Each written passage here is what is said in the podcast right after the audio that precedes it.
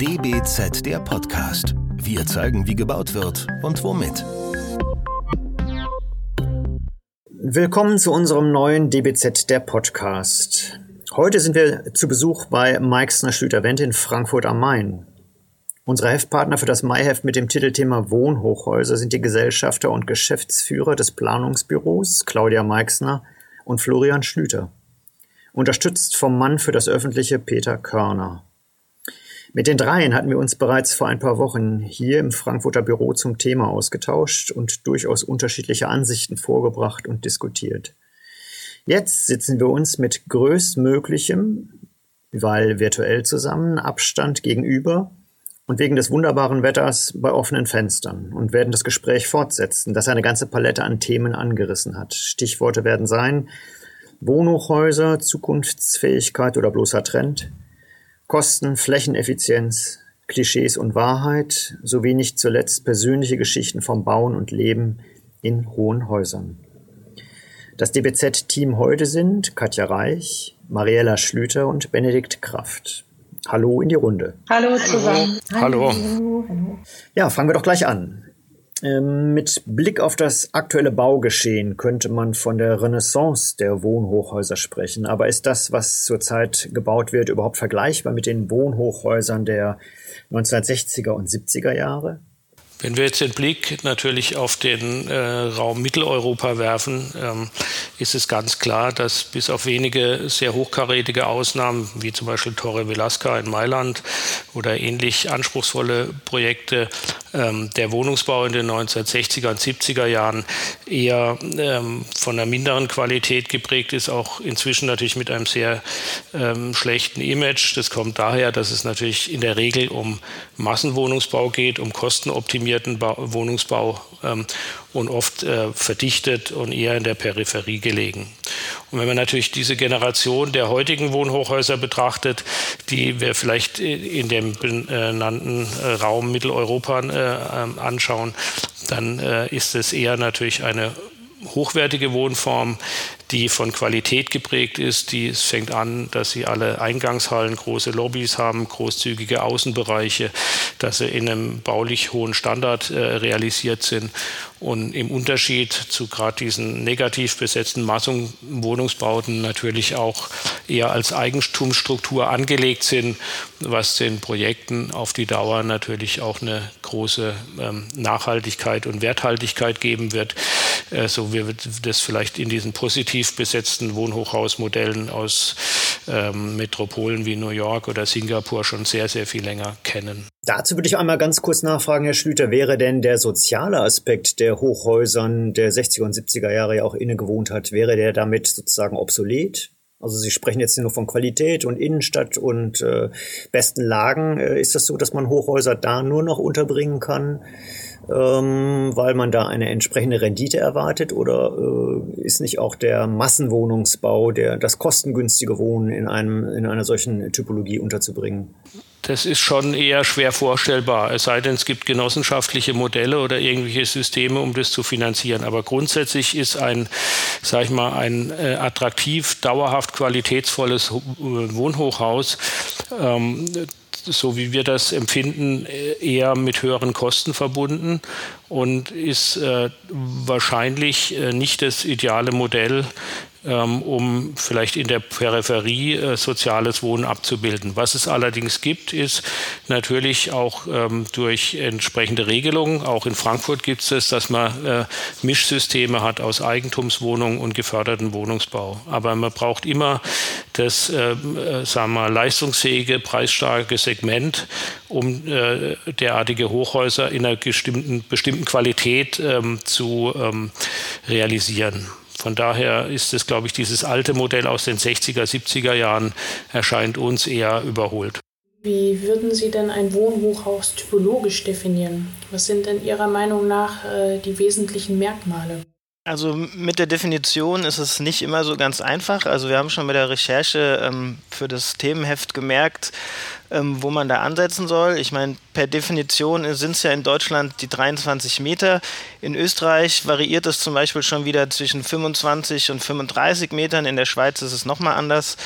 Von daher das ist schon mal gar nicht so einfach. Ähm, für uns haben wir auch gemerkt, vom Empfinden nach macht es auch einen Unterschied, äh, ob ein Gebäude eher schmal oder in der, in der Fläche sich breiter auswirkt. Also schlanke Gebäude empfindet man zumindest schon mal schneller als Hochhaus.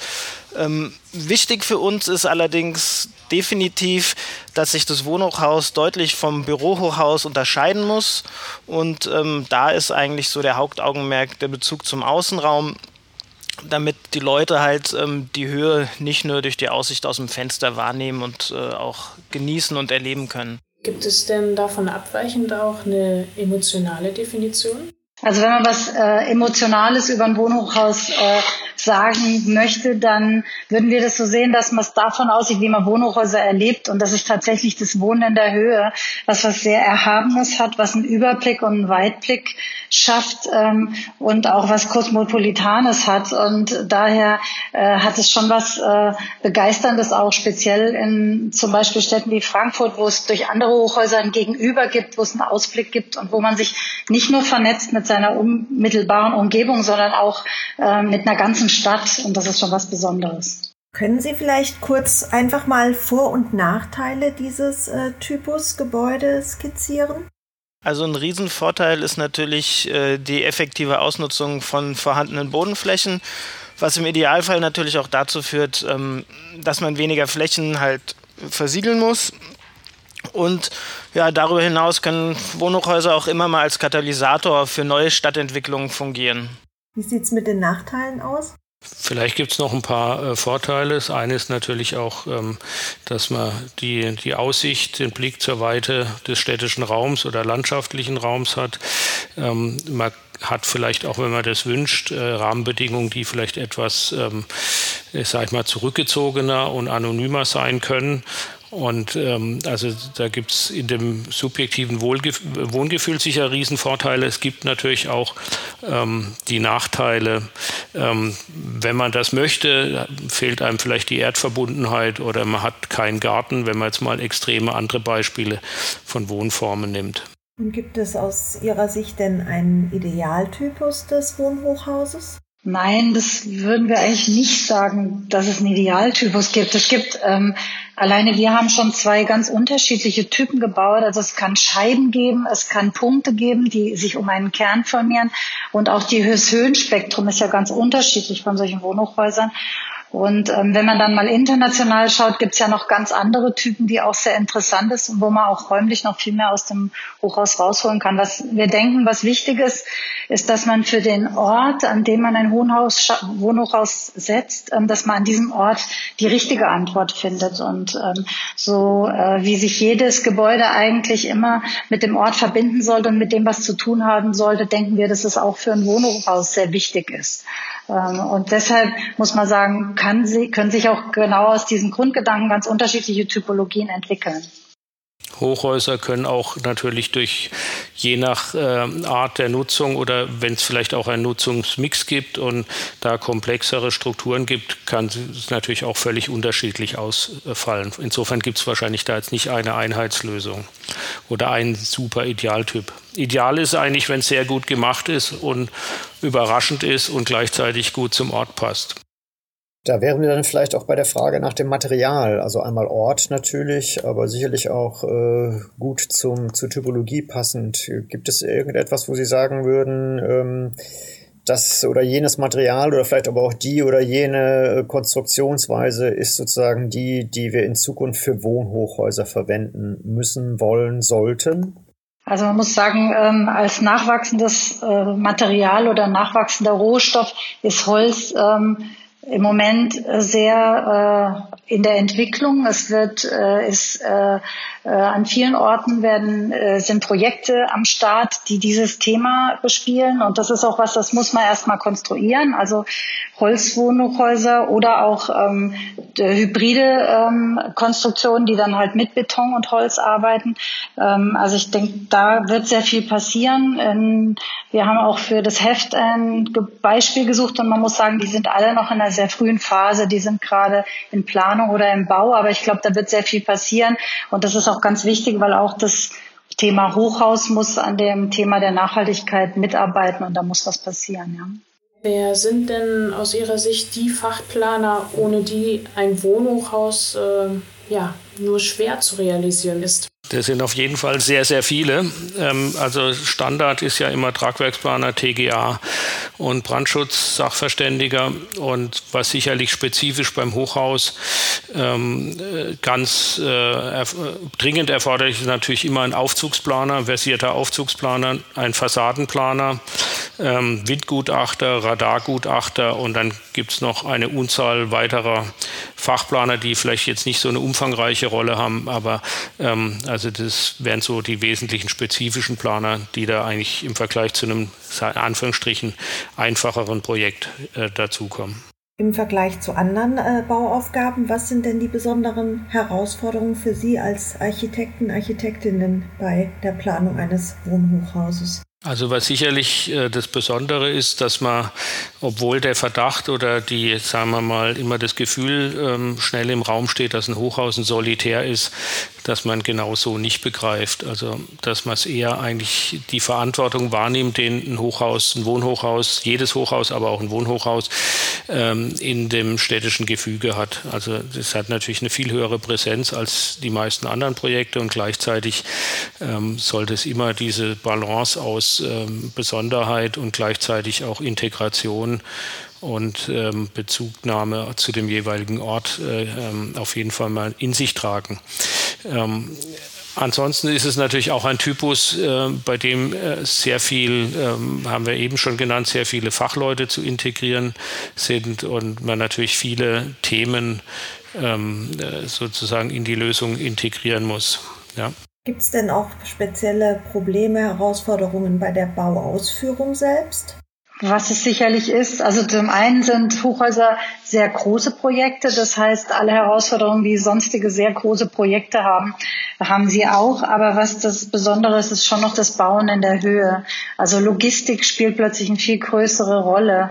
Ähm, das geht bis dahin, dass es genaue Pläne geben muss, wann welcher Handwerker welchen Aufzug benutzen darf, um überhaupt den Ausbau zu bewerkstelligen oder sowas. Diese Themen sind, äh, sind äh, haben eine, nehmen eine viel größere Rolle ein. Und müssen Sie das dann, Entschuldigung, müssen Sie das dann auch mitplanen, solche logistischen Sachen? Also die, äh, die Bauleitung muss das, äh, muss das mit organisieren, ja, das ist so. Aber wenn es sehr kompliziert wird, gibt es auch da wieder Fachleute für, das ist schon so. Aber in der Regel ähm, sind wir als Planungsbüro bei Projekten dieser Größenordnung nicht mit der Bauleitung beauftragt und ist eigentlich jetzt nicht unbedingt in unserem Tätigkeitsbereich. Was sicherlich bei der Ausführung und bei der Planung eine große Rolle spielt, ist, dass ein äh, Hochhaus, also nicht nur ein Wohnhochhaus, ähm, natürlich ähm, im Vergleich zu vielen, sage ich mal, normalen Projekten in normaler Höhe äh, viele Themen hat, äh, die ähm, nicht unbedingt durch sogenannte anerkannte Regeln der Technik immer so eindeutig geklärt sind. Da gibt es äh, im normalen Bauen viel mehr eingespielte Dinge, die einfach, ich sag's mal so, Common Sense sind. Beim Hochhaus äh, muss man sehr genau darauf achten, dass auch auf Haft, ähm, auf Haftungsabgrenzung und derartige Dinge, weil da einige Dinge auch in der, im, in der Entwicklung sind und nicht immer eindeutig geregelt sind. Nun äh, zeichnen sich Wohnhochhäuser ja per Definition durch ihre Höhe, also auch durch ihre Sichtbarkeit im Stadtraum aus. Ähm, da stellt sich natürlich ganz schnell die Frage, wie muss ich ähm, die Fassade eines solchen doch überragenden Volumens gestalten? Zum einen, äh, was möglicherweise tatsächlich nur die reinen Gestaltungsfragen angeht, aber auch die Schaffung einer Hülle, die vielleicht in beide Richtungen Innen, Außen Bezüge zulässt, äh, ähm, ermöglicht, ähm, aber auch sicherlich den technischen Aspekt sozusagen, dass man sagt, ich aktiviere die Fassade als Gebäudehülle, um äh, beispielsweise energetisch äh, irgendwie Zugewinne zu haben oder um äh, Grün auf die Fassade zu bringen, was dann wiederum mikroklimatisch in den Stadtraum zurückwirkt. Was sind da so die aktuellen Überlegungen? Also spannend ist, Sie haben es im Grunde auch schon angedeutet und wir haben es vorher schon ähm, angesprochen, das Spannende ist eigentlich, wie äh, kann man diesen Übergang von innen nach außen wirklich ähm, komplex gestalten und was kann man dabei eigentlich, da gibt es ja diese ganzen Themen Wintergärten, Lodgen, Balkone, wie kann man den räumlich differenziert gestalten. Dafür gibt es, ähm, vielleicht ein ganz tolles Beispiel, das äh, Hochhaus von Charles Correa in Mumbai, ähm, mit so einer relativ interessanten mehrgeschossigen Lodgenstruktur. Ähm, das sind eigentlich Themen, die spannend sind für ein Wohnhochhaus, ähm, äh, in, wie dieses von innen nach außen funktionieren kann. Ähm, für die Fassaden, wenn Sie es konkret ansprechen, Energieertüchtigung über die Fassade war bisher eigentlich äh, bei den Projekten, die wir bisher realisiert haben, äh, kein Thema. Ähm, ist, glaube ich, auch, äh, soweit wir das im Vergleich kennen, auch gibt es da, wenn nur sehr, sehr wenig Beispiele. Da gibt es andere Systeme, mit denen man Energie einsparen oder gewinnen kann. Begrünung ist noch ein großes Thema, ist immer, sagen wir mal, in unseren Breitengraden sehr schwer zu regeln, ähm, weil es doch sehr aufwendig ist. Und wir haben es bei zwei Projekten erlebt, wo wir das äh, konzipiert haben, wo das dann am Ende eigentlich ein bisschen an der ähm, an den Kosten und auch an dem Mut zur ähm, Durchführung oder in der Umsetzung mit großen Eigentümergemeinschaften ähm, ist da eigentlich ist es am Ende doch gescheitert. Bei größeren Projekten kann man vielleicht auch noch ergänzen, ähm, wächst natürlich auch der Bedarf an offenen Gemeinschaftsflächen, ähm, was natürlich auch immer mit dem Klima, wie von Herrn Schlüter auch schon angesprochen, zusammenhängt. Aber zum Beispiel in Singapur kann man ganz interessant beobachten, wie diese Gemeinschaftsflächen ähm, im äußeren Bereich, aber auch in dem Gebäude, also im Gebäudekörper selbst äh, verfrachtet werden, die dann aber schön durchlüftet sind. Ähm, wo dann beispielsweise auch ähm, umbaute Lufträume die Möglichkeit ergeben, dass man weiter in die Höhe bauen darf. Aber da sind wir hier, glaube ich, noch ganz am Anfang. Aber ja, es wird auch hier wärmer. Vielleicht nochmal zum Thema der Singularität, die Sie ja auch für äh, Hochbauten, also das Büro Max Schüter Wendt, so ein bisschen für sich äh, beansprucht. Also dass das eine Anforderung ist an ein Wohnhochhaus. Wie geht denn das zusammen, Singularität mit Integration sozusagen in den Stadtraum? Also wie weit darf ein Gebäude den Stadtraum als singuläres Gebäude beherrschen und äh, wie kriegt man es dennoch äh, in den städtischen Kontext hineingebunden? Ich glaube, das hängt komplett von dem jeweiligen Ort und der Aufgabe ab. Also es gibt Beispiele, bei denen wir einfach wirklich ähm, äh, zum Beispiel wie bei dem Wohnhochhaus Axis, das wir im Europaviertel in Frankfurt realisiert haben, wirklich versucht haben, das sehr extrem in die Blockrandstruktur oder gegenüberliegende Reihenhausstruktur zu integrieren und dieses äh, signifikante Hochhauselement nur einen Teil des Projekts ausmacht, ähm, während ähm, wir zum Beispiel bei dem Henninger Turm, der einfach ein Landmark ist in Frankfurt und ein großes Erinnerungszeichen, äh, die Integration äh, aus der Geschichte des Ortes, aus dem städtebaulichen Umfeld eigentlich keine Rolle gespielt hat. Also die Integration war da was sehr zurückhaltend. Die Aufgabe des Henninger Turms war, aufzufallen, wieder da zu sein und präsent zu bleiben. Und so könnte man das wahrscheinlich bei jedem anderen Projekt auch ganz spezifisch herleiten, wie diese Balance, die Sie angesprochen haben, wie man die austachieren muss. Ja, dann vielleicht mal Stichwort Kosten und Ökonomie. Ähm, nach Ihrer Meinung oder Einschätzung, wie hoch kann man bauen, ohne dass sich die Erstellungskosten exorbitant werden? Und äh, gibt es eine Definition eine, oder eine definierte Maßstäblichkeit im ökonomischen? Claudia, willst du es doch mal ja, machen? kann ich machen. Also man muss sagen, ähm, das Ökonomische eines Hochhauses hängt sehr stark davon ab, wie das Verhältnis ist von Erschließung eines Hochhauses zur Nutzfläche pro Geschoss. Das heißt, wie viel Fleisch hängt sozusagen am Kern daran, macht sich sehr stark fest, wie ökonomisch ein Wohnhaus, äh, ein Hochhaus ist. Und das ist ein bisschen erstmal unabhängig von der Höhe. Von der Höhenentwicklung muss man sagen, ist es so, dass ähm, es einen Schritt gibt bei 60 Metern. Bis 60 Meter sind die Anforderungen ähm, an die Fluchtwege und an, die, an den Brandschutz nicht so hoch. Über 60 Meter steigen die nochmal. Da gibt es mal einen Schritt, wo die Investition tatsächlich steigt. Ähm, wenn das noch viel höher wird, äh, kann man das eigentlich nicht so genau beziffern, muss man sagen. Da gibt es nicht ein Maß, wo man sagt, ähm, wie Sie gefragt haben, gibt es so eine definierte Größe. Das könnte man eigentlich nicht sagen. Wobei man ja auch sagen muss, wenn man die Höhenvergleiche sieht, dann sind wir ja in Deutschland eigentlich oder auch in Europa ähm, relativ bescheiden. Wenn man dann weltweit schaut, wo das höchste was zwar nicht realisiert ist, 1000 Meter hoch ist, dann ist es eine ganz andere Größenordnung. Hier wird ja oft so bis 200 Meter gebaut, sowas in der 250, 300.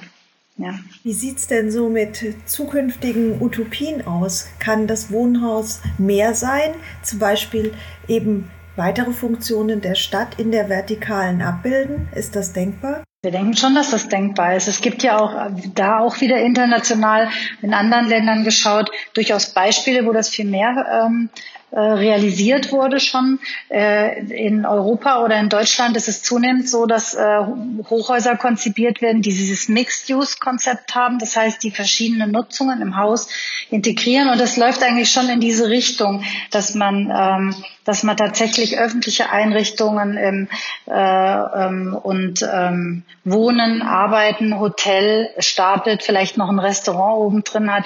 Also auch der Henninger ist im kleinen Maßstab so ein Beispiel, ja, wo es einen Supermarkt gibt und eine Halle und ähm, Service Departments, dann normales Wohnen und noch eine Aussichtsplattform und ein Restaurant und alles ist gestapelt, da findet schon mehr statt.